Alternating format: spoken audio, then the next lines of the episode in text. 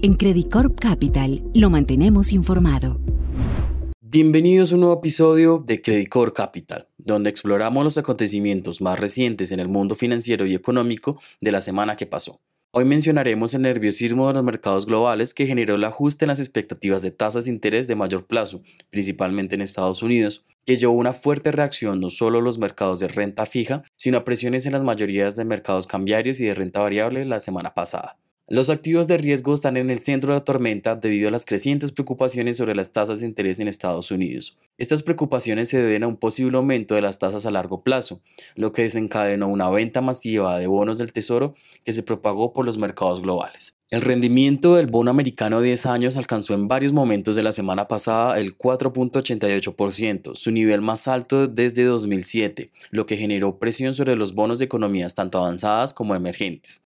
Esta situación llevó a los inversionistas a sopesar las mejoras económicas frente a las preocupaciones sobre el endurecimiento de la política de la Reserva Federal y su pacto sobre los flujos de capitales principalmente a economías emergentes. Lo anterior llevó a que el índice dólar, que compara el comportamiento de la moneda estadounidense frente a las otras seis principales divisas del mundo, subiera hasta el martes un 0.8% frente al cierre del viernes anterior, y que si bien finalizara la semana casi plano, llevara que principalmente el jueves y el inicio del viernes a algunas monedas emergentes a debilitarse hasta superar niveles técnicos claves. Y es que el vigor del mercado laboral presenta un desafío adicional para la lucha contra la inflación por parte de la Fed. Los inversionistas estuvieron a la espera de la publicación del informe de empleo en Estados Unidos el viernes, el cual terminó sorprendiendo con un ritmo de creación de empleo más del doble de lo esperado. En septiembre se crearon 336 mil empleos no agrícolas, frente a los 170 mil esperados por los analistas, a lo que se sumó una revisión al alza de los dos datos anteriores. Con todo,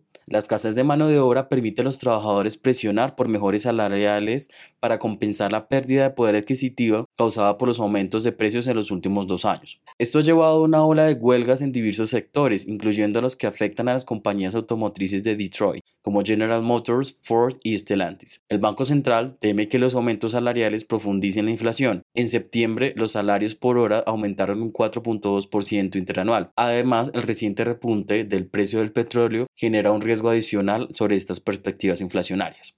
El presidente de Estados Unidos, Joe Biden, se pronunció sobre los datos de empleo. Destacó que su mandato se han creado casi 14 millones de puestos de trabajo y defendió su política económica, respaldando además el papel de los sindicatos y sus demandas salariales. Sin embargo, esta afirmación no termina de convencer a los electores que están más preocupados por los altos precios, las altas tasas de interés, así como por la sostenibilidad de la política fiscal y la responsabilidad del gasto público. Finalmente, al inicio de esta semana, la atención de los inversionistas se concentra en el conflicto en Israel y sus potenciales consecuencias para la economía global y los mercados, puesto que parece haber escalado rápidamente. No solo las bolsas de la región han liderado las pérdidas en las primeras horas del lunes debido a la posibilidad de que el brote bélico se extienda en Medio Oriente, sino que el riesgo de una incorporación de Irán que limite el suministro mantiene en vilo los mercados petroleros.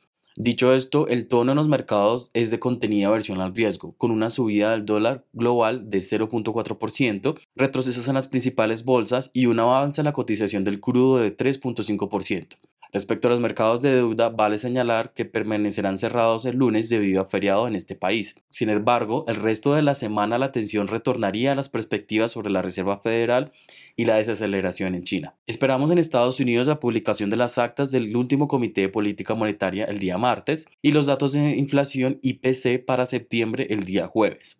Las minutas permitirán profundizar en las preocupaciones de los miembros del comité sobre las presiones inflacionarias, mientras la expectativa del mercado es que se haya observado una moderación solo marginal de la inflación hasta el 3.6%, luego de dos meses de repunte. En cuanto a China, se espera que ésta haya seguido exportando deflación con una variación de los precios interanual de menos 2.4% en septiembre, que sería informada el viernes. En resumen, el nerviosismo sobre las presiones inflacionarias y las elevadas tasas de interés por más tiempo de lo esperado inicialmente, se suma la incertidumbre en torno al conflicto en Oriente Medio, lo que crea un escenario económico desafiante para los inversionistas que requerirá un seguimiento cercano. Gracias por sintonizar este episodio del podcast de Credit Core Capital.